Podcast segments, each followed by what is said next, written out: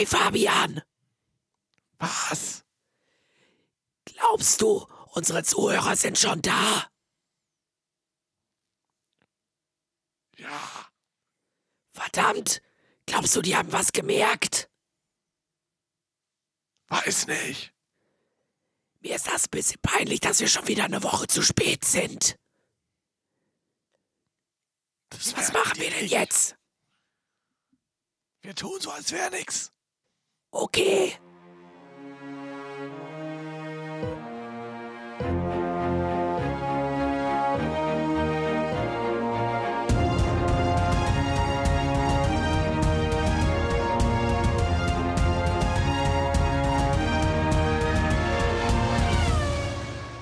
Moin Leute, hier sind sie wieder, die beiden Bekloppten aus dem Internet. Die Formel Bros sind da nach dem Spa Grand Prix, einem Wochenende in Wacken von Fabian und eine Woche nach meiner Schlägerei mit Mike Tyson. Okay, zwei dieser drei Dinge sind tatsächlich passiert. Ja, okay, ich hatte keine direkte. Und, und da ich eine Woche lang in Wacken war und nicht nur ein Wochenende, wissen wir, was passiert ist. Du bist abgesoffen, warst voller Schlamm. Das stimmt überhaupt gar nicht. Das stimmt überhaupt gar nicht. Also ja, Wacken war dieses Jahr wettertechnisch ein absolutes Extrem. Ähm, man muss aber immer bedenken, dass wir da ja als Crew sind. Das heißt, wir schlafen in der, beziehungsweise haben wir dieses Jahr tatsächlich in der Kuhle das Privileg gehabt zu schlafen. Und ähm, auch wenn die Kuhle auch scheiße aussah ähm, und LKWs von uns da hineingeschleppt werden mussten und ein Kollege mit seinem Wohnmobil auf halbem Wege stecken blieb, muss man sagen, dass wir es, glaube ich, noch am entspanntesten hatten, was die An- und Abreise geht, vor, angeht von allen. Na, wenigstens ihr. Ja, um das andere Mysterium aufzudecken, äh, es kann sein, dass ich heute ein bisschen nasal klinge, weil ich letzte Woche Montag eine Nasen-OP hatte. In diesem Sinne, Grüße gehen raus an einen gewissen Mann, der bekannt ist für sein Äh, Dabe du Dab! Shamona! So, damit ist der Michael Jackson-Witz jetzt auch endgültig bei uns mal gedroppt worden. oh. Ja, sag mal, ja, es ist nur die Frage. Naja, nee, lassen wir das. Naja, dementsprechend kam halt die letzte Woche nichts, weil Fabian war unterwegs und ich hatte ganz gewaltig einen auf der Fresse. Beziehungsweise auf der Nase. Das war nicht so schön. Es ist heute immer noch nicht so schön, aber irgendwann müssen wir ja. Ja, und er musste auch seinen Moonwalk üben, das war auch noch ganz wichtig. Ja. ja. Ha! Fucking hell, das klingt nicht mal ansatzweise wie Michael Jackson. Entschuldigung, dass ich nicht Michael Jackson bin. Wäre ich Michael Jackson, hätte ich, wäre ich auch nicht glücklicher, weil ich einen Haufen Klagen am Hals hätte. Lassen Aber wir das. Vor, vor allen Dingen wärst du dann jetzt tot. Ähm, Vielleicht bin ich das ja. aber ich möchte noch einfach sagen, einfach weil sie es anbietet und an die, die, die sich jetzt fragen, ja, Flo ist nach seiner Nasen-OP jeden Tag zu seiner Nachbarin gegangen und hat gefragt, Annie, are you okay? Are you okay?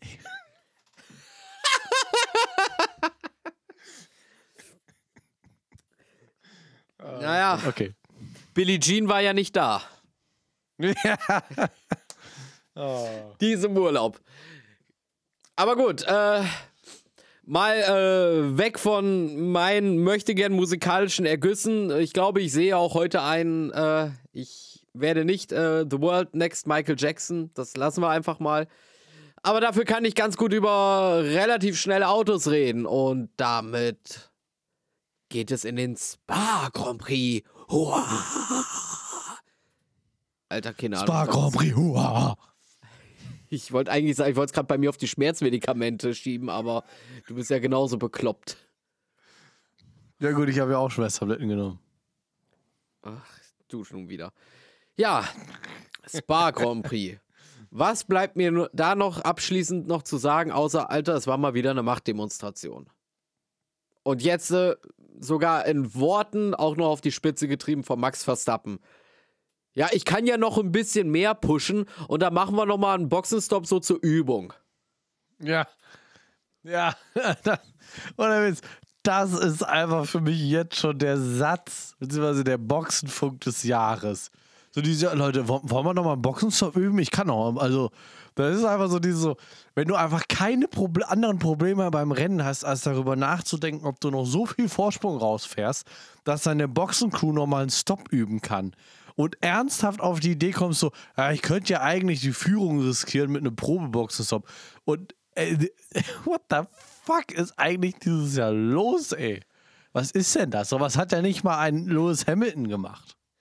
Nee, also es ist, äh, wie gesagt, äh, totale Machtdemonstration. Also, ja, also ich würde schon zur Halbzeit sagen, wir können Max Verstappen eigentlich zum Weltmeistertitel gratulieren. Also ich sehe da niemand anderen mehr. Ich denke auch mal, er wird je, ab jetzt jedes Rennen gewinnen. Das lässt er sich nicht nehmen. Also äh, ich würde mal hier knallhart nach ungefähr sechs Minuten der Folge sagen, ja, endgültig, ich lege mich fest, Max Verstappen ist der neue Formel 1 Weltmeister. Ich lege mich jetzt hier zur Saisonhälfte fest. Ja, da gibt es eigentlich nichts, was ihm noch großartig gefährlich werden kann. Also das ist wirklich. Der Drops ist gelutscht, meine Also Damen da und müssen Herren. ja Sachen passieren, die können gar nicht passieren. Also er müsste ja wirklich in jedem Rennen rausfliegen. Und ich Ja. glaube nicht, dass das passieren wird. Nee, das ist also maximal unwahrscheinlich. Insofern Also, geht es jetzt wenn eher das darum, passiert, Leute, dann gehe ich nächstes Jahr zu DSDS und lege eine Michael Jackson Performance hin. ja, aber du dabt! Shamona. Ah, ich musste noch einmal. nee, also ja. Verstappen einfach. Was bleibt da noch zu sagen? Ich glaube, da kann man gar nicht mehr allzu viel zu sagen, weil er hat alle Lobeshymnen eigentlich verdient. Das ist mehr als souverän. Das gesamte Red Bull-Team hat da ein mega Auto. Einfach, das Auto ist ein Monster. Da, das spricht einfach für sich selber. Also da, ja, würde man sich jetzt, glaube ich, auch nur wiederholen. Also ich glaube, die, äh, die Schublade Max Verstappen haben wir einmal kurz zu Anfang aufgemacht und können sie auch zumachen mit den Worten, der Drops ist gelutscht, das Ding ist durch. Das war's, meine Damen und Herren, mit der Formel 1 Saison 2023. Wir hören uns wieder nächstes Jahr. Mo- Moment, nee, nee, nee, nee, nee, du beendest die Saison nicht. Es ist Halbzeit und du gehst in Führung, du Dödel, bei unserer Tippmeisterschaft. ja, darauf wollte ich ja noch gegen Ende zu sprechen. Nee, kommen. nee, nee, nee. Also, du beendest hier nicht die Saison, mein Freund.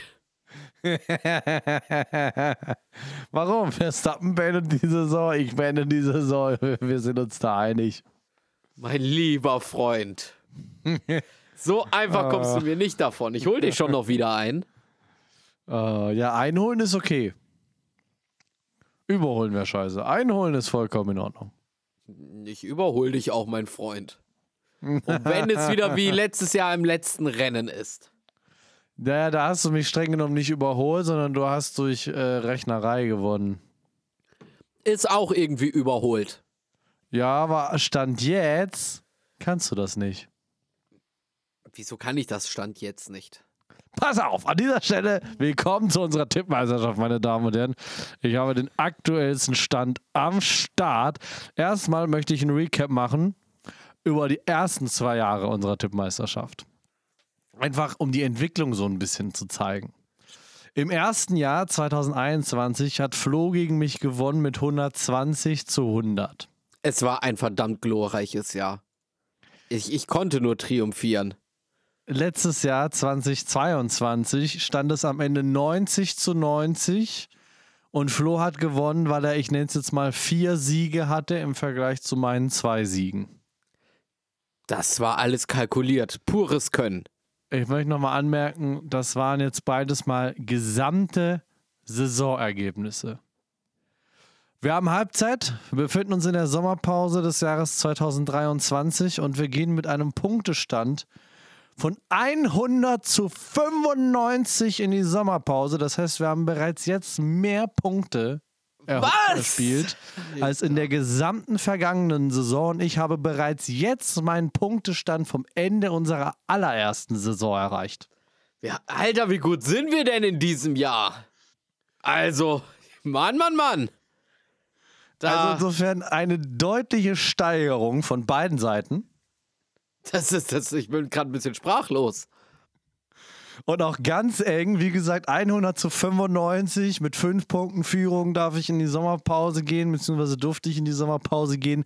Und wenn wir uns dann mal anschauen, wie es da drunter bei der Rechnerei aussieht, also sprich, ich nenne das jetzt einfach mal Siege, zweite Plätze und dritte Plätze, dann stehen wir bei den Siegen 3 zu 2 für mich, weswegen du bei einer Rechnerei aktuell nicht gewinnen würdest. Bei den zweiten Plätzen dreht sich das Ganze um. Da steht es 2 zu 3 zugunsten von Flo. Und bei den dritten Plätzen sind wir gleich auf mit 7 zu 7. Das heißt, mit anderen Worten, es ist mega spannend. Aber da kannst du ja davon aus, also dann haben wir ja wirklich an jedem Rennwochenende auch Punkte geholt im Vergleich zum letzten Jahr, wo wir auch teilweise zeitweise über mehr Rennen hintereinander gar keine Punkte geholt haben.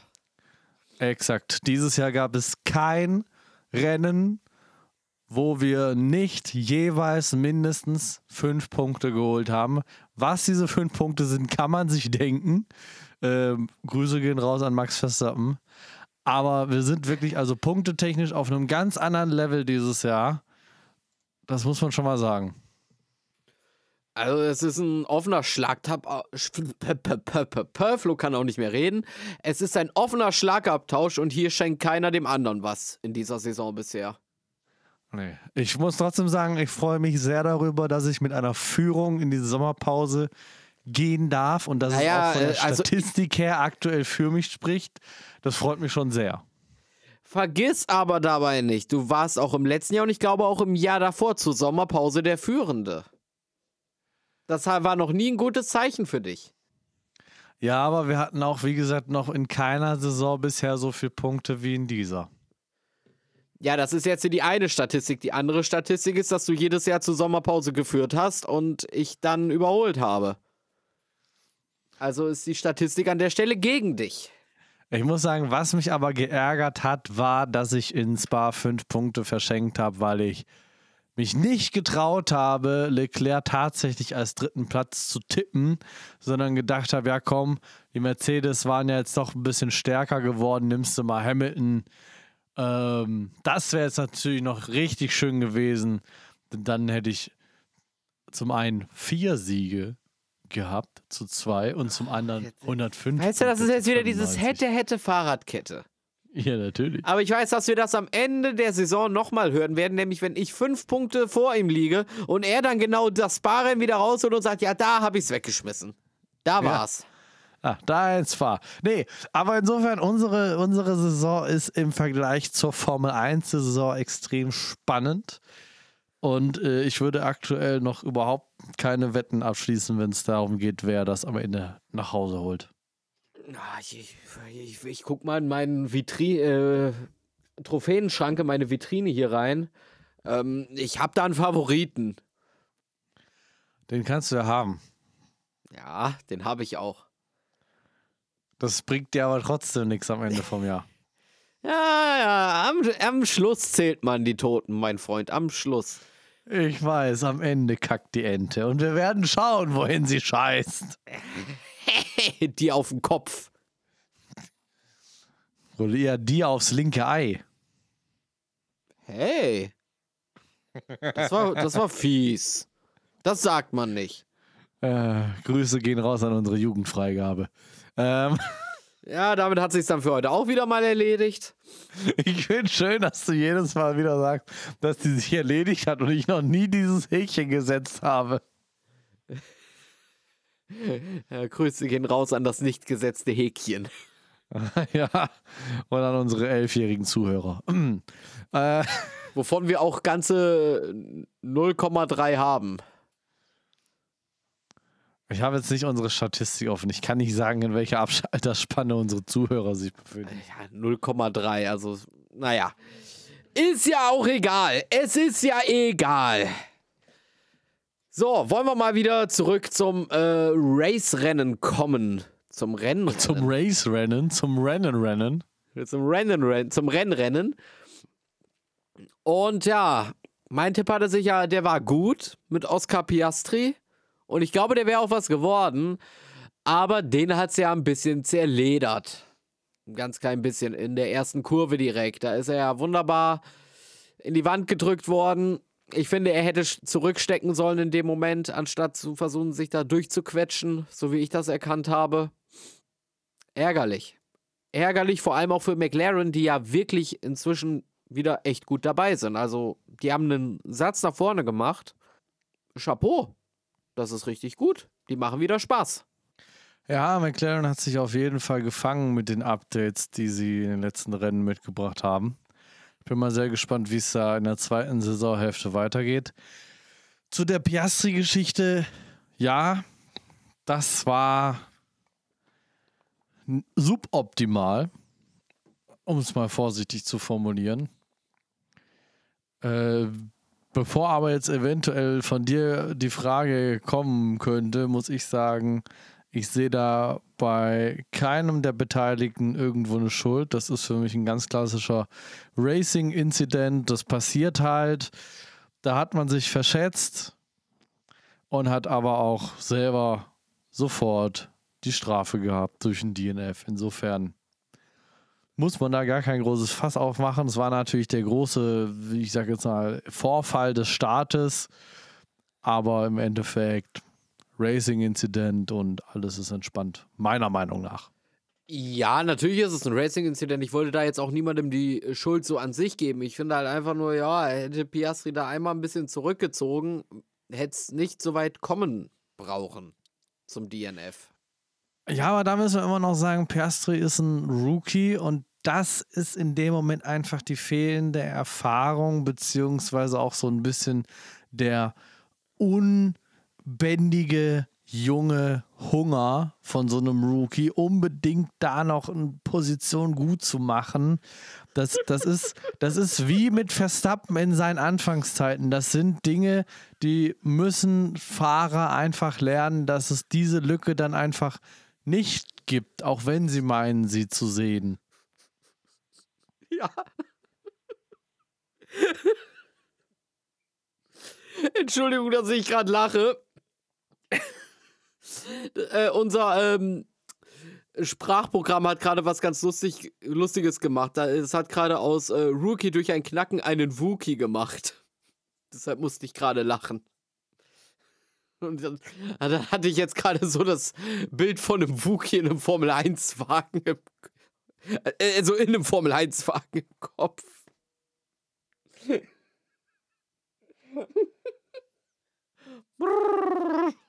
Entschuldigung. Ich, ich hab's gleich wieder. So. Ich glaube, ich hab mich wieder. Äh, Fabian, äh, wiederholst du nochmal bitte deinen letzten Satz. Bist du so nett? Äh, meinen letzten Satz? Äh, ja.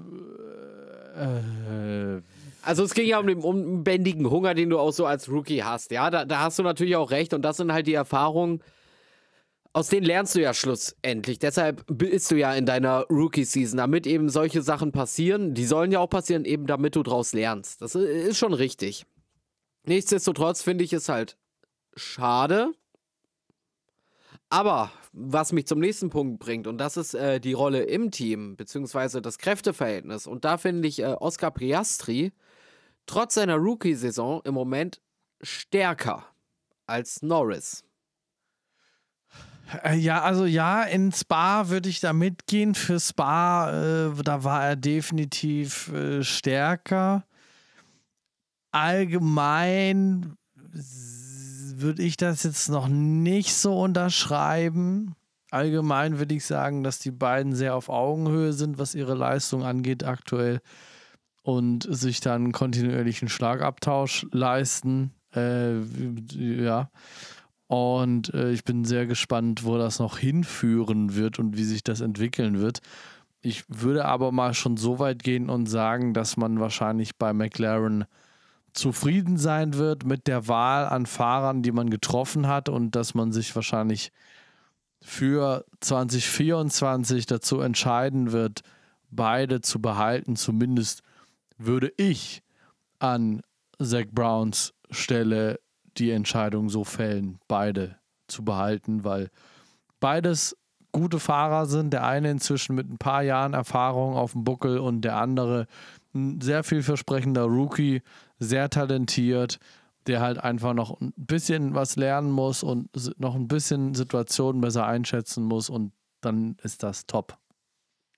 Das auf alle Fälle. Also wie gesagt, ich sehe halt äh, Piastri gerade so ein bisschen etwas stärker, aber es ist halt auch nur eine Momentaufnahme. Also ich möchte da jetzt auch kein äh, voreiliges Fazit oder so ziehen, bevor ich nicht die Entwicklung der restlichen Saison gesehen habe. Also seitdem das neue Update da ist, Piastri Bock stark. Also für mich einer der besten Rookies der vergangenen Jahre. Also, ja, dem ist so auch nichts hinzuzufügen. Also er macht die Sache gut. Klar, Fehler wie jetzt in Spa, die passieren, die sollen auch passieren, daraus lernt man. Und das muss man diesen jungen Fahrern halt auch einfach einräumen. Diese Momente einfach, um aus ihnen zu lernen. Das ist halt wichtig. Aber ja, wie gesagt, McLaren wieder sehr stark, genauso wie Mercedes. Also die beiden haben echt einen Sprung gemacht. Also ich, das ist auch mehr als nur eine Momentaufnahme. Also gerade Mercedes habe ich jetzt zur Saisonhälfte wieder mal das Gefühl, ich sage bewusst wieder mal, ähm, sie verstehen langsam das Auto. Erneut.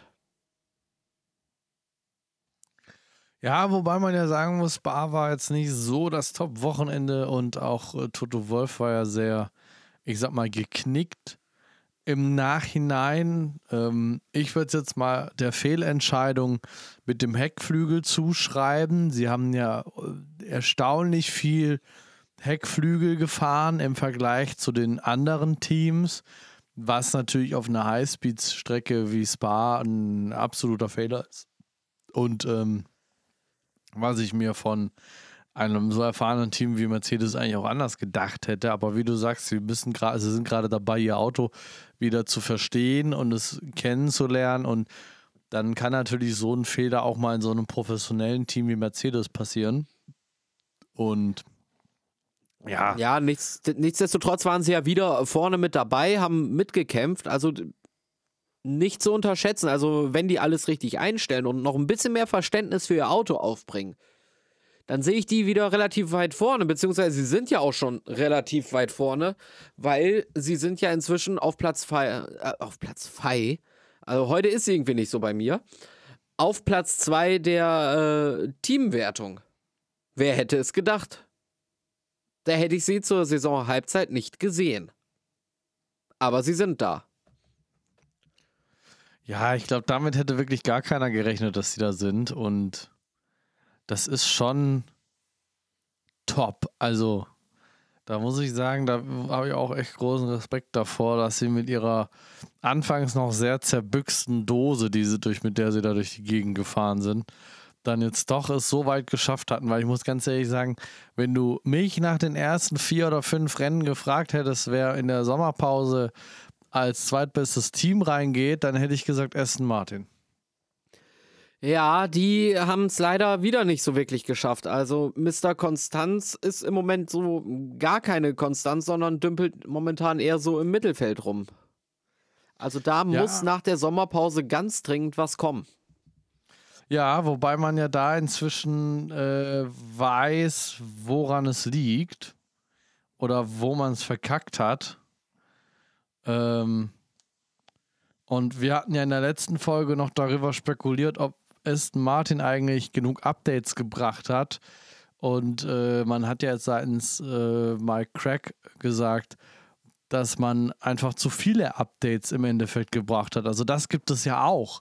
Ne? Es gibt so dieses, mhm. okay, wir haben zu wenige Updates gehabt und wir, es hat ein entscheidendes Update gefehlt, aber es gibt auch dieses zu viele Updates im Sinne von, man möchte das Konzept vom Auto so weit verbessern, dass man es übertreibt und es dann wieder nicht funktioniert. Und das hat Aston Martin gemacht. Die haben in den letzten paar Rennen so viele Updates gebracht, kleinere, dass sich das so summiert hat, dass das Auto sich jetzt plötzlich anders verhält und äh, man jetzt quasi erst wieder herausfinden muss, welches dieser ganzen kleinen Updates die Balance im Auto verändert hat. Aber ich denke, dass jetzt, wo man weiß, so grob, woran es liegt, ähm, dass man da auch schnelle Lösungen finden wird. Also für das, wo sie hinwollen, müssen sie dann auch eine schnelle Lösung finden, weil das macht dann ja am Ende eben auch ein äh, Top-Team einfach aus, dass du das relativ schnell rausfindest. Natürlich bei einem großen Update, äh, beim weniger Updates, die aber größer sind, ist es wahrscheinlich einfacher rauszufinden, woran es lag, als wenn du jetzt viele kleine Teile hast und jetzt quasi die Nadel im Heuhaufen dann suchen musst, wo es dann schiefgegangen ist. Aber von den vielen kleinen Updates habe ich so gar nichts mitbekommen. Aber gut, wenn das immer nur kleine sind, dann fällt das halt auch nicht so direkt auf. Das ist halt genau das Ding. Diese kleinen Updates fallen nicht so auf. Kleine Updates werden auch von, äh, von der Presse, also für uns in Deutschland hauptsächlich von Sky, ja auch ich sag mal, schlechter wahrgenommen, weil wenn jetzt ein Team ankommt und der Frontflügel sieht anders aus oder der Heckflügel sieht anders aus, dann ist das etwas, was sofort auffällt bei der ersten Trainingssession. Aber wenn das nur, ich meine, es gibt es nicht mehr so krass wie früher, aber wenn das nur ein Stück äh, ein, ein Flap ist, der ein bisschen anders ist, oder um es auf die aktuelle Ära zu beziehen, wenn einfach nur der Unterboden ein Ticken anders gemacht wurde, dann fällt das unter Umständen gar nicht wirklich sofort auf. Ähm, und ich denke mal, dass das solche Sachen waren, dass das so, wie gesagt, lauter so kleine, hier mal irgendwie noch eine Ecke weg vom Carbon oder sonst irgendwie was. Und wie du sagst, jetzt sucht man so ein bisschen die Nadel im Heuhaufen, aber ich muss auch sagen, wenn man einen Fahrer an seiner Seite haben möchte, mit der man nach vielen kleinen Updates die Nadel im Heuhaufen findet, dann ist es Fernando Alonso. Ja, dem traue ich da schon zu. Also der, das, der wird da auch ordentlich mithelfen und ich äh, denke mal, dass es auch dann auch nochmal besser wird, wenn sie jetzt ja ungefähr wissen, woran es liegt. Also wo sie überhaupt, wenn sie jetzt überhaupt wissen, wo sie suchen müssen. Es ist halt schon ärgerlich, dass es jetzt so gekommen ist, weil es war einfach so schön und erfrischend, da einfach den Alonso da vorne mitfahren zu sehen. Aber naja, man kann halt auch nicht immer alles haben.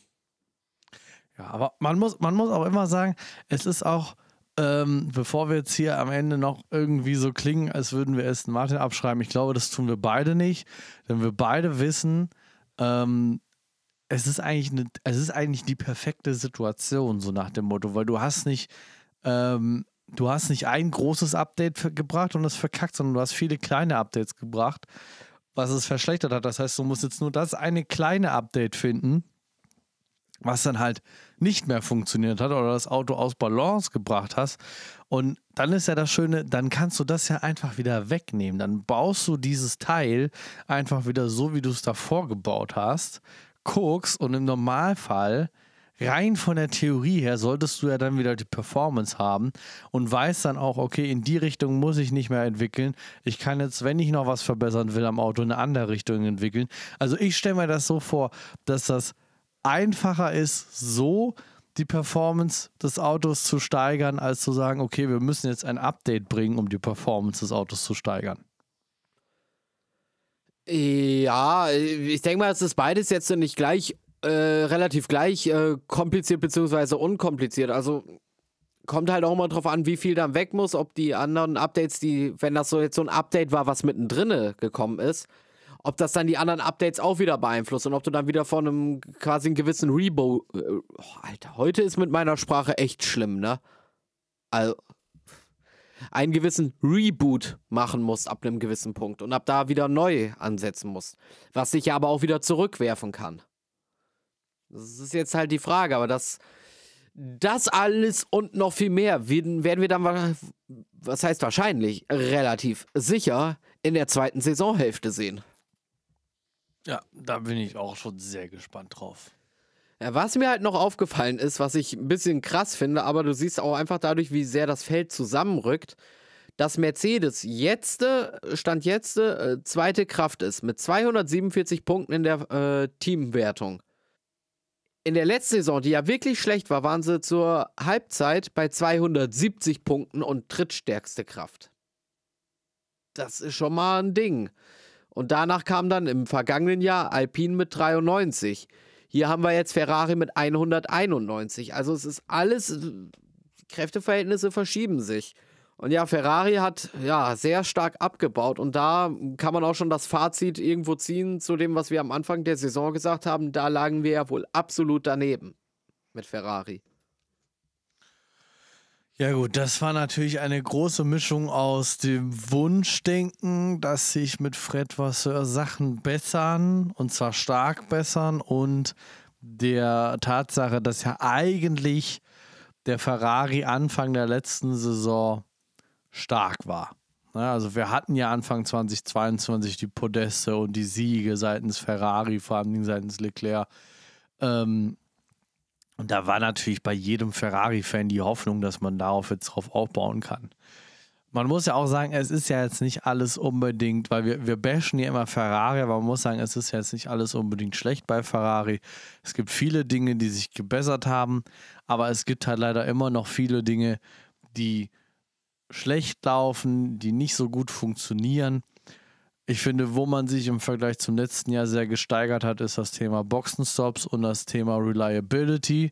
Die einzelnen Bauteile halten deutlich länger durch. Wir haben noch keinen in Flammen stehenden Ferrari gesehen. Wir haben zwar einen in Flammen stehenden Ferrari Motor gesehen, aber das war nur ein Motor. Der Rest war amerikanisch aus dem Hause Haas. Ähm, insofern äh, mal schauen, was da die zweite Saisonhälfte noch so für uns bereithält und wo die Reise noch weiter hingeht mit Ferrari. Wir haben ja jetzt von Ottmar Safnauer gehört, dass sowas durchaus dauern kann, so ein Team umzubauen, als er erklärt hat, warum, und da sind wir ja bei der nächsten großen Topic schon, warum er jetzt Alpine verlassen wird. Da habe ich tatsächlich gar nicht so viel mitbekommen. Ich habe nur mitbekommen, dass Schaffnauer geht. Aber was jetzt der genaue Grund war, da, das habe ich gar nicht so wirklich mitbekommen. Ja, das hat er beim Interview, im, beim Kurzinterview im Grid äh, bei Sky gesagt, nachdem er ja eigentlich in das Wochenende gegangen war mit, er möchte keine Interviews führen, hat er ja dann doch das eine oder andere geführt. Unter anderem eben im Grid mit Sky und hat ähm, die Frage, warum man sich denn jetzt trennen würde, weil es wurde ja offiziell gesagt, dass es eine gemeinsame Entscheidung war, sich voneinander zu trennen und seine Antwort war, er hat einfach ähm, gesagt, er wird dieses Team aufbauen. Er hat da sein Versprechen gegeben, dass er daraus ein Top-Team macht. Und was halt sein Weg dafür war, war natürlich in allererster Linie erstmal die richtigen Leute an Bord zu holen. Das heißt, er hat mit ganz vielen aus anderen Teams, mit Renningenieuren etc. gesprochen ähm, und hat diese Leute tatsächlich auch verpflichtet. Allerdings haben die alle noch laufende Verträge bei ihren Teams. Das heißt, dieses Dream Team, dieses Ottmar Schaffnauer Dream Team würde laut, ich glaube, seiner Aussage erst 2025 oder so zu, zusammenkommen oder 2026 wegen laufender Verträge, aus denen die Leute natürlich auch nicht aussteigen wollen. Und ähm, das, dieser Langzeitplan das hat wohl dem CEO von Alpine zu lange gedauert und dann hat man sich so ein bisschen, ja, wahrscheinlich in die Haare bekommen. Wir wissen es nicht genau, was da dann hinter den Kulissen abging, aber auf jeden Fall hat man daraufhin gesagt, dass man sich voneinander trennen wird. Ja, das ist schon ziemlich schade, aber äh, bleibt dann natürlich auch interessant, was dann eben wird, weil dieses Jahr ist ja eigentlich auch mehr oder weniger für Alpine ein Jahr zum Vergessen. Das läuft ja vorne und hinten nicht wirklich gut. Genau deswegen finde ich eigentlich diesen Langzeitplan äh, von Ottmar Schaffnauer gar nicht so schlimm. Und gut, ich weiß jetzt nicht, er hat es auch, glaube ich, nicht gesagt oder er würde sowas ja auch nicht sagen in der Öffentlichkeit, von daher wissen wir nicht, welche Leute er unter Vertrag, also unter Vertrag nehmen wollte. Aber ich gehe mal davon aus, bei einem alten Hasen wie ihm, dass er nicht unbedingt Hinz und Kunst da sich angelacht hat, sondern dass wir da wirklich von einem richtigen Dreamteam gesprochen hätten mit Top-Ingenieuren und Strategen und das dann wahrscheinlich schon Alpine rumgerissen hätte. Und ja, aber ich kann auf der anderen Seite auch natürlich dann den CEO verstehen, der natürlich, ähm, nachdem es die letzten Jahre ja auch zwar besser lief als dieses Jahr, aber auch nicht unbedingt unglaublich geil, kann ich natürlich auch verstehen, dass man dann, sagt, hey, ich will jetzt so langsam mal Ergebnisse sehen. Also, äh, ja, weiß ich nicht. Schwieriges Thema. Auf alle Fälle ist das ein schwieriges Thema, aber wie gesagt, ich äh, kann, jetzt fliegt mir hier alles runter. Äh, Leute, es ist heute nicht mein Tag, also ich, ich weiß nicht, was hier heute los ist, ey. Ähm, jetzt habe ich auch noch den Faden verloren. Ähm, verdammt, ich bin raus. Ja, in diesem Sinne, er ist raus. Wir sagen Tschüss. Bis zum. Nein. Bis zum Äh. nächsten Mal. Nein, ein bisschen was haben wir ja noch zu äh, besprechen, aber äh, kannst Ah. du noch mal kurz sagen, was dein letzter Satz gerade war? Ich, ich bin gerade echt raus, dadurch, dass mir gerade was runtergeflogen ist. Ja, mein letzter Satz war bis zum nächsten Mal im großen blauen Haus. Nein. Ähm, Mach's gut, bis bald, auf Wiedersehen. oh, schön. Oh, Leute, wenn ihr, wenn, ihr, wenn ihr den Bär im großen blauen Haus noch kanntet, dann seid ihr noch richtig geile Kinder. Äh, also, dann wart ihr ge Also. Ah, das Sag ist bitte nicht, so dass- wo sag nicht rauskommt. Da- Das kann man jetzt auch so falsch verstehen. Ich, ich höre schon. FBI, open up! Dann hattet ihr noch eine richtig schöne Kindheit. So, ähm, Ja. ja, also bei mir lief der ja immer, wenn ich krank war. Das war immer so das Ding, wenn ich krank war und nicht zur Schule musste, dann lief der bei mir morgens. das war schön. Ich fand Ja, das echt ah. cool. So schön Naja, so auf dem Sofa äh, dann eingemummelt. Ah, Ja, äh, willkommen zum Bär im großen blauen Haus Podcast. Äh, genau.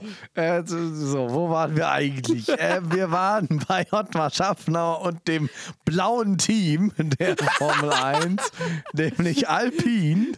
Naja, aber Ähm. ich meine, wenn du dir mal Ottmar Schaffner anguckst, könnte man noch sagen, der Bär im großen blauen Team. Ja, und nur, dass der Bär jetzt das große blaue Team verlassen hat und das ist, wie gesagt, ein schwieriges Thema, weil ich kann beide Seiten verstehen. Flo. Ja, wie gesagt, so ein Langzeitplan kann funktionieren.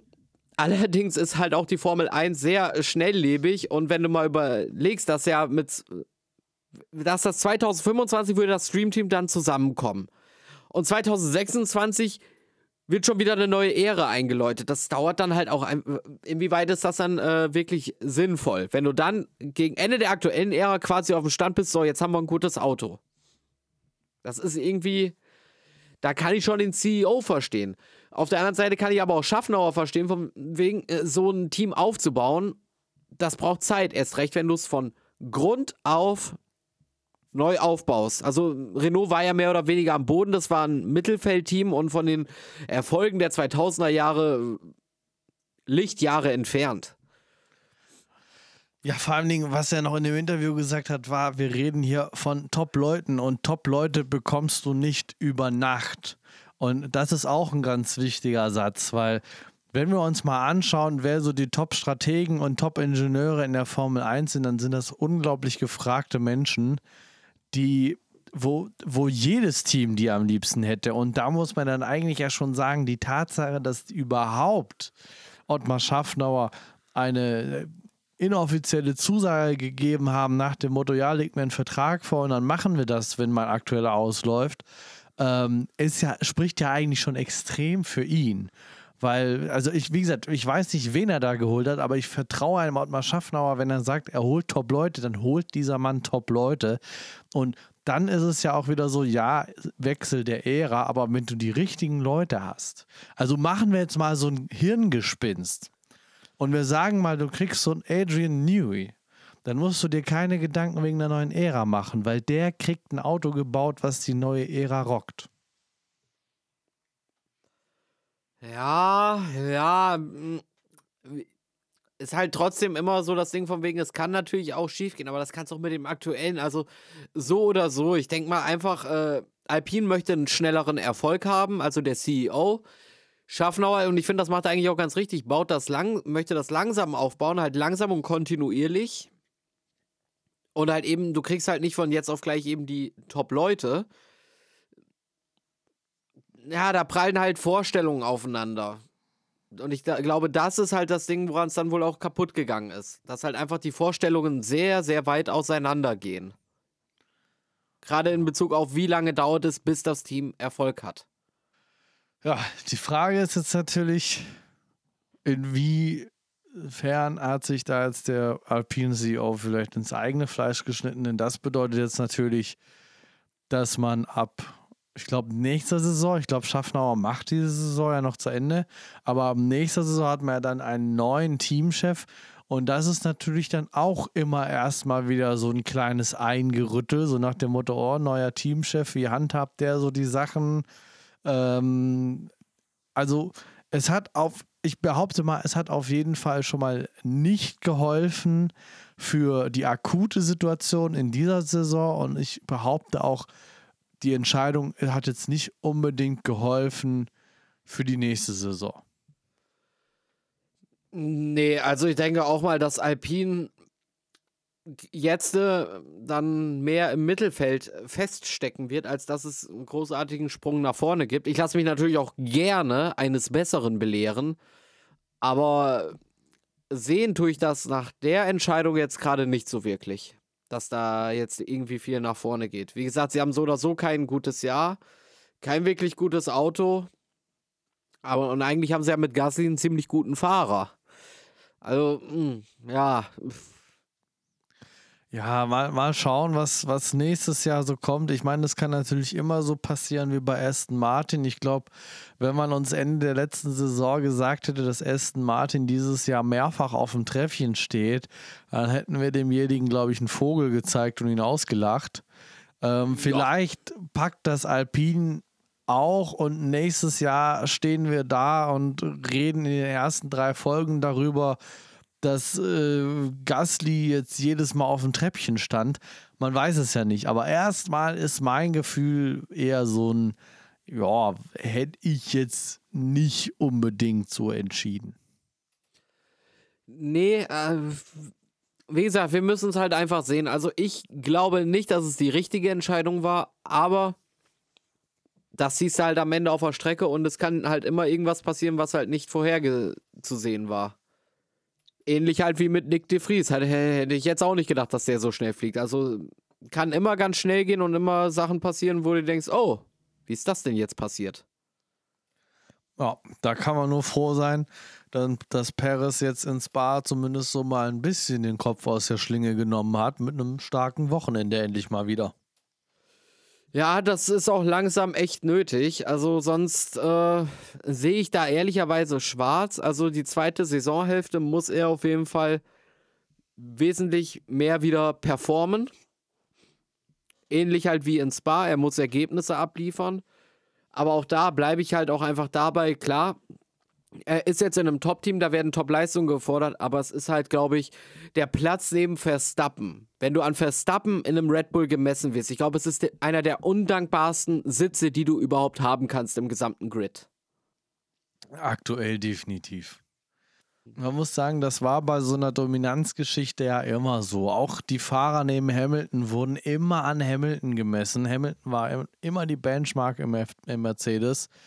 Ähm, das ist einfach der Lauf der Dinge in der Formel 1. Aber ja, der, der Beifahrer bei Red Bull, das ist auf der einen Seite ein schöner Platz, weil du bekommst ein tolles Auto, ein tolles Team gestellt und hast ein tolles Gehalt. Aber auf der anderen Seite musst du einfach mit diesem Druck leben können, dass du definitiv die Nummer zwei bist und dass sich daran auch so lange, wie da ein Verstappen neben dir sitzt, nichts ändern wird. Das und halt eben, na, allgemein halt im Red Bull, wenn du nicht gerade Max Verstappen bist und da ist es jetzt egal, ob Red Bull oder Alpha Tauri, du bist halt immer so ein bisschen auf dem Schleudersitz. Und das finde ich halt gerade eher bei Alpha Tauri, um das nochmal anzusprechen, äh, sehr fraglich für ein Team, was ja eigentlich extra für den Nachwuchs da ist, um den Nachwuchs in die Formel 1 zu bringen.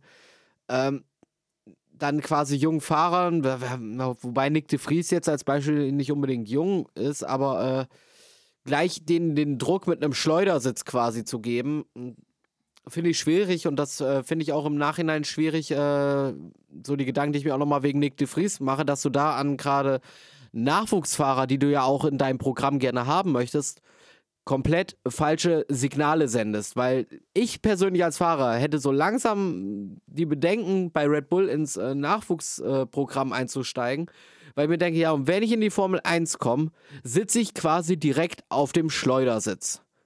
Da läuft mal ein Rennen daneben, ganz grob gesagt, und schon bin ich wieder raus.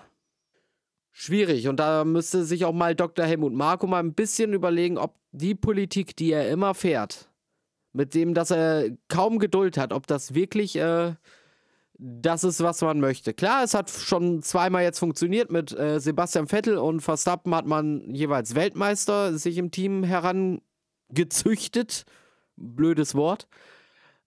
Äh, aber äh, nichtsdestotrotz äh, finde ich, so sollte man das äh, nicht handhaben.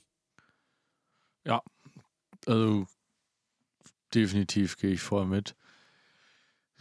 Was ich noch zum Thema Alpha Tauri allgemein sagen möchte, weil wir halt auch so ein bisschen nicht nur über, ähm, über das Rennen ja reden wollen, sondern auch so ein bisschen Sommerpausen-Talk hier quasi machen.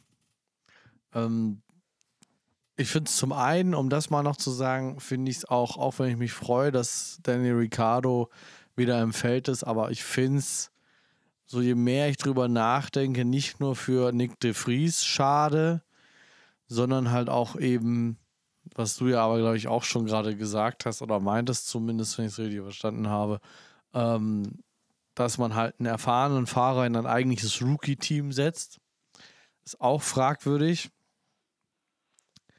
Ähm, was ich jetzt aber noch zum Thema Alpha Tauri eigentlich sagen wollte, ist, wie gefällt dir eigentlich der Name Hugo Boss Racing? Ähm, mir kam eine äh, Szene aus einem Film dazu in den Kopf, was das so relativ gut beschreibt.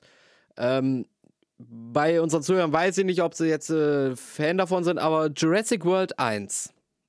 Film hast du ja gesehen, ne? Ja, natürlich.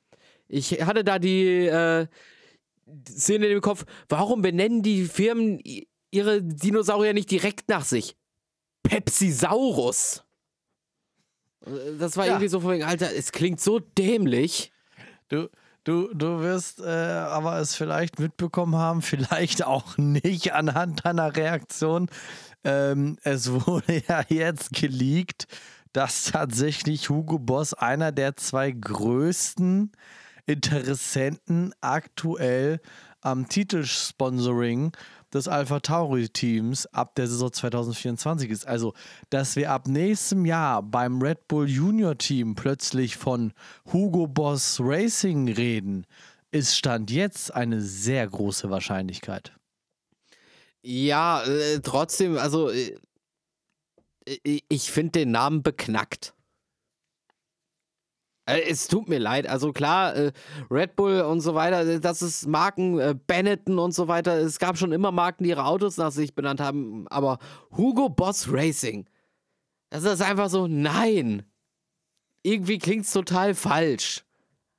Also ich kann mich mit dem Namen nicht anfreunden. Also ich muss sagen, ich kann mich mit dem Namen anfreunden, wenn die Livery aussieht wie ein Anzug. Ich dachte, wie eine Sprühflasche.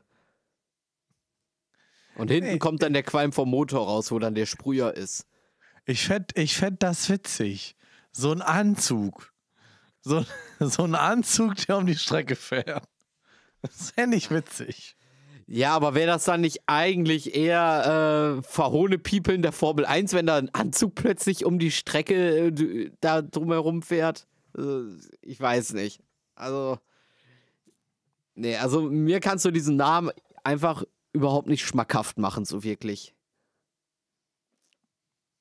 Ah, mal schauen. Der andere eventuelle Tit ah, Titelsponsor-Kandidat wurde ja, wenn, zumindest nicht, dass ich es mitbekommen habe, geleakt. Mal schauen, was es am Ende wird. Ich denke, wir werden, oder ich könnte mir vorstellen, dass wir es zum Jahresende sogar schon erfahren werden, oder zum, beziehungsweise zum Saisonende und nicht erst nächstes Jahr zum Car-Launch. Ich könnte mir aber auch, jetzt wo ich es gesagt habe, darüber äh, vorstellen, dass sie es vielleicht sogar am Car-Launch machen. Na, mal schauen. Wir werden es auf jeden Fall irgendwann im Winter erfahren. Bitte nicht Hugo Boss. Wobei ich weiß nicht, was das nächste wird. Das könnte ja noch schlimmer werden. Aber ich weiß nicht. Also, mich hätte es sehr gefreut, wenn sie es wieder Toro Rosso genannt hätten. Weil, weil du gerade sagst, es könnte schlimmer werden. Wie wäre es mit Chanel Racing und dann heißt das Auto Chanel Nummer 5. Oh Gott. Bruno Banani F1 Racing Team. Chanel Nummer 5. Oh Gott. Wobei, wenn du sagst, du möchtest, dass es wieder Toro Rosso heißt, also italienisch kriegen wir hin. Versace Racing Team. Oh Gott! Ich, weiß nicht, ich, ich, ich, nee, nee, äh, nein. Können wir bitte äh, das Thema wechseln? ich ich, ich, ich, ich finde das schlimm. Entschuldigung, es tut mir leid für alle, die sich äh, Hugo Boss als äh, namensgebenden Sponsor wünschen. Ich sage einfach nein. Ich möchte das bitte nicht. Ach ja, nee, ähm, wir können gern das Thema wechseln. Ja, dann, dann schlag doch mal ein schönes Thema vor. Was wir noch so im Rückblick eigentlich haben auf die gesamte Saison, dass Williams eigentlich sich langsam mausert. Ja, Betonung liegt auf langsam, aber Insbesondere Albon, die, äh, die Verpflichtung von Albon hat sich auf jeden Fall gelohnt. Klar, jetzt äh, in Spa halt keine Punkte, aber äh, an sich, die machen sich langsam. Also sie sind auf einem Weg, wo ich sage, ja, den sollten sie auch tunlichst weiter so verfolgen. Das scheint der richtige zu sein. ja, definitiv. Also da hoffe ich noch auf eine weitere Steigerung diese Saison und dann mal schauen, wie es in der neuen Saison weitergeht. In der neuen Saison verpflichten sie dann Pastor Maldonado und gewinnen mal wieder ein Rennen. Die in der neuen Saison äh, setzen sie dann, dann Mick Schumacher rein. Das wäre auch nochmal so ein Ding, was ich mal wissen würde. Hat Haas den falschen Fahrer rausgeschmissen? Mit Mick Schumacher. Oh. Oh. Weil im Moment Magnussen performt nicht so wie Hülkenberg. Also auch jetzt in Spa war äh, Magnussen vor Hülkenberg, aber eigentlich ist Hulk da der bessere Fahrer. Und da ist jetzt halt so natürlich, ja, weil man sich ja auch jetzt äh, letztes Jahr dann von Mick Schumacher getrennt hat, weil die Leistung halt mehr oder weniger ausgeblieben ist hinter Magnussen und daran muss sich jetzt halt auch Magnussen messen lassen, wegen, ja, jetzt ist Magnussen schlechter als Hülkenberg. Hat man den falschen Fahrer rausgeschmissen? Das ist eine sehr gute Frage, Ich weiß, sie kommt ja auch von mir. Die, die ich mich gar nicht unbedingt traue zu beantworten, weil es ist, es ist so ein bisschen, es, es ist im Endeffekt die Frage, die du jetzt gestellt hast, ist die Frage, die vor einem Jahr über Mick Schumacher gestellt wurde, weil er war zu diesem Zeitpunkt der schlechtere Fahrer von den beiden und also haben alle gefragt, sollte man ihn rauswerfen? Und du stellst ja jetzt mehr oder weniger die Frage bei Magnussen, sollte man ihn rauswerfen, weil er schlechter ist als der Teamkollege? Insofern ist das eigentlich eine schwierige Frage zu beantworten, wenn man letztes Jahr pro Mick argumentiert hat, weil man dann rein von der Sache her dieses Jahr äh, pro Magnussen äh, argumentieren müsste. Das ja, und da kommen wir halt an dem Punkt, wo ich halt sage, da hat sich Haas so ein bisschen ein Eigentor geschossen. Weil mit dieser Politik, die sie da gefahren haben, ist jetzt halt das Ding, ja, eigentlich müsste jetzt der Magnussen auch rausfliegen, weil er ist der Schlechtere. Das heißt aber, dass sie in jedem Jahr mindestens einen neuen Fahrer verpflichten müssen, weil es wird immer einer schlechter sein als der andere. Ja. Und damit geht der Helmut Marko Award 2023 an Günther Steiner. Applaus, Applaus, Applaus! Nee, äh, wir hoffen nicht, dass da jetzt ein zweiter Schleudersitz äh, entsteht, sonst gibt es davon so langsam ein bisschen viele in der Formel 1. Ähm, das schon, ja, aber ich finde, es ist halt eine Sache, die man halt auch mal ansprechen muss. Weil, wie gesagt, also ich möchte jetzt hier äh, weder sagen, von wegen Magnussen raus oder sonst irgendwas. Ich wollte einfach nur mal ansprechen, dass es halt irgendwo, ja, wie geht man jetzt damit um? Weil das ist eine Firmenpolitik, die dich am Ende quasi in so einen Teufelskreis bringt. Ja, definitiv. Also, das ist ganz schwierig, weil, wie, also wie gesagt, von der Logik her müsste man jetzt nach der Logik von letztem Jahr Magnussen rausschmeißen und jemanden holen, der in der Theorie besser ist als Hülkenberg. Und dann müsste man nächstes Jahr quasi Hülkenberg rauswerfen und in der Theorie, also das, das wird dann so ein Hin und Her, das wird dann so ein Ping-Pong-Spiel. Ähm, ich bin gespannt, was man machen wird. Ich behaupte mal, dass man bei Haas nichts an der Fahrerpaarung ändern wird. Ja, davon, von dem Standpunkt aus gehe ich auch im Moment aus. Weil irgendwie muss ja auch dein Kopf wieder aus der Schlinge ziehen. Also wenn sie es jetzt wieder machen, also irgendwann wird es halt echt, wird es ja auch lächerlich. Das Ding jedes Jahr irgendwie äh, einen Fahrer rauszuschmeißen, nur weil er nicht so performt wie der andere. Also es würde irgendwann wirklich lächerlich werden. Von daher gehe ich auch davon aus, dass wir auch beide Fahrer nächstes Jahr wieder im Haas sehen werden. Aber auch hier, ich wiederhole mich ja ganz gerne mal, ähm, alles ist möglich. Wer weiß, was passiert. Vielleicht sitze auch ich nächstes Jahr im Haas. Jeder darf mal ran. Naja, dann wissen wir aber schon mal, dass Hülkenberg nächstes Jahr definitiv der bessere Fahrer ist. Ey! Willst du mir jetzt ernsthaft erzählen, dass du besser fährst als ein Nico Hülkenberg? Wenn ich die Fahrhilfen anmachen darf, ja.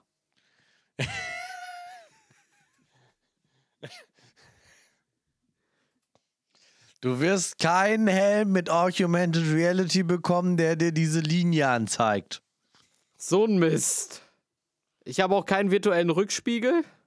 Nein, du musst deinen Kopf klassisch nach links und rechts bewegen. Ah, so ein Mist. Nee, dann, dann werde ich den Vertrag ablehnen.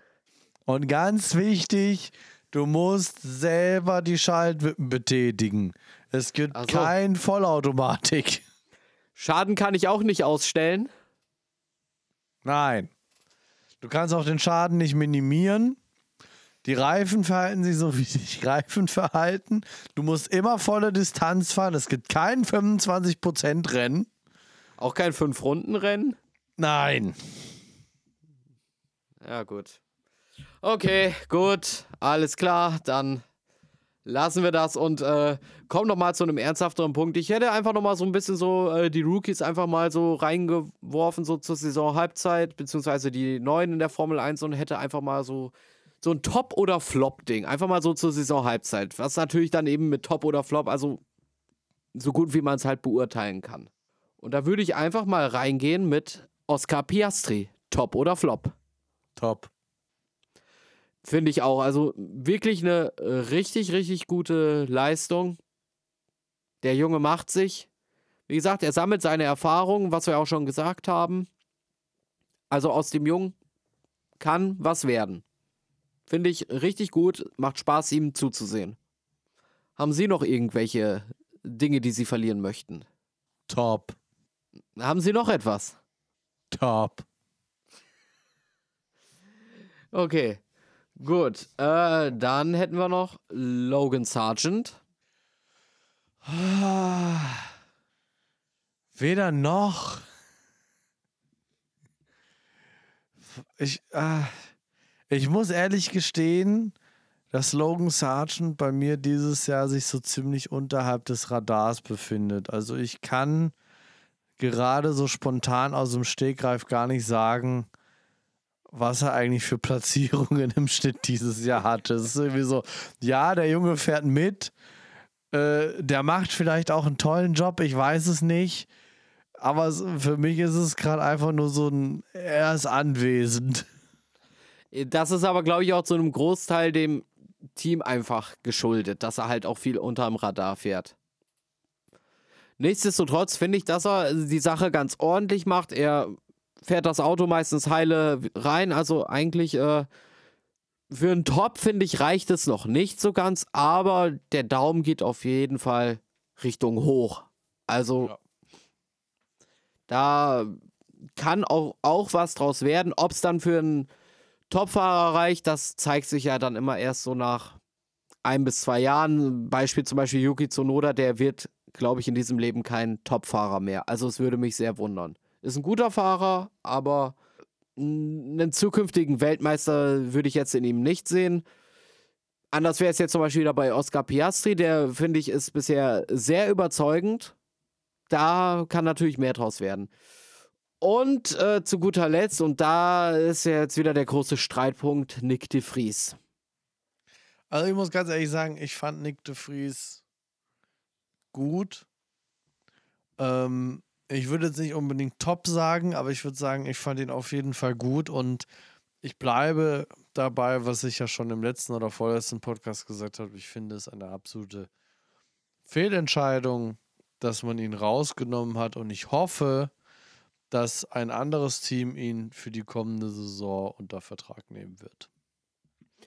Okay, da gehen unsere Meinungen tatsächlich ein bisschen auseinander. Also ich würde ihn auch nicht direkt als Flop bezeichnen, aber der Daumen geht halt schon ein bisschen eher nach unten. Also ich fand dafür, dass er halt schon in diversen Rennserien gefahren ist, nicht wirklich überzeugend. Ähm, teamintern ist es eine Riesensauerei. Wie gesagt, dann hätte Zunoda auch rausgeschmissen werden müssen. Aber ich fand es halt trotzdem nicht berauschend, was er geliefert hat. Aber äh, ich finde, jeder hat eine zweite Chance verdient und ich hoffe, dass wir ihn nochmal wiedersehen. Hoffentlich dann auch in einem konkurrenzfähigeren Auto, wo er dann auch zeigen kann, was der Junge eigentlich kann, weil er hat ja schon einiges erreicht und dementsprechend kann er ja so schlecht gar nicht sein. Ja. So, und damit würde ich ja eigentlich sagen, äh, gehen dann auch wir so langsam aber sicher in die Sommerpause, die ja eigentlich schon mehr oder weniger für uns angefangen hat. Wir machen das jetzt ja hier mittendrin. Aber äh, ich würde sagen, Halbzeit, meine Freunde. Ja, für mich geht ja die Sommerpause ein bisschen länger als für dich.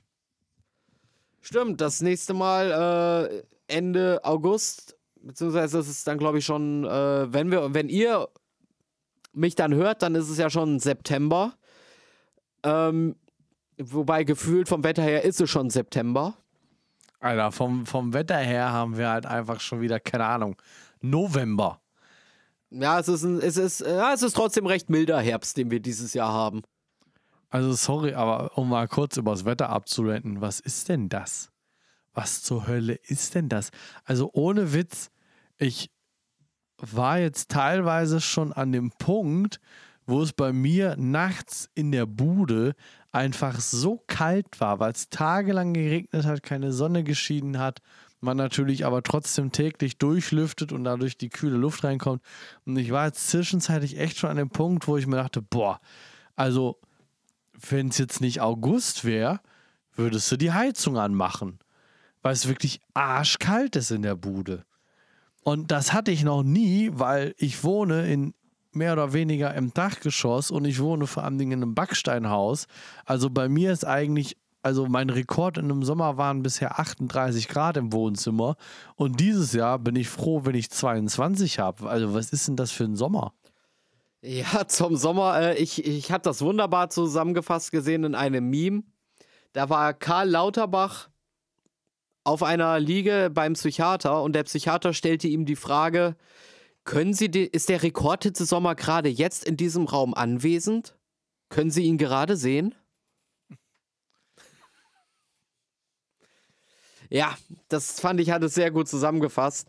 Nee, aber äh, Wetter beschissen, wir haben trotzdem gute Laune.